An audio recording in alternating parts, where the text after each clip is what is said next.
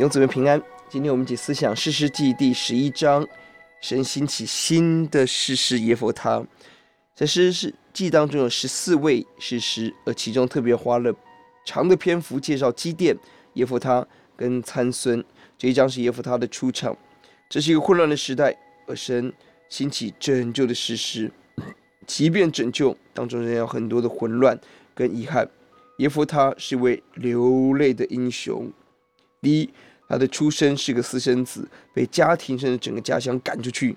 但他是个天生领袖，召集了各方英雄好汉，通晓历史辩论学，善于征战，能文能武的领袖，带领百姓得胜亚门人。但就在得胜的欢乐当中，却因一个誓言而必须把女儿献为凡祭。十一章二十九节。耶和华的灵降在耶弗他身上，他就经过基列和玛拿西，来到基列的米斯巴，又从米斯巴来到亚扪人那里。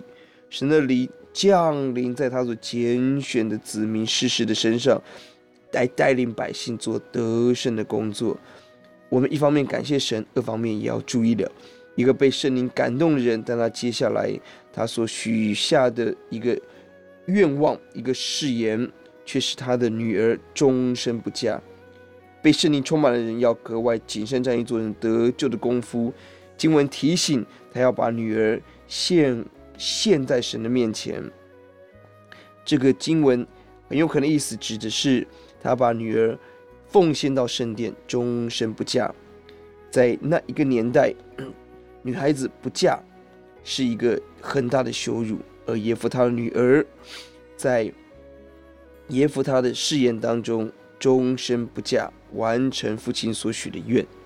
当然，也有人认为耶夫他受了外邦偶像的影响，将女儿献为燔祭烧给神。但圣经当中从来没有一次要我们把人献为燔祭。唯一的一个例外是亚伯拉罕献以撒，但神预备了羔羊。我们的神。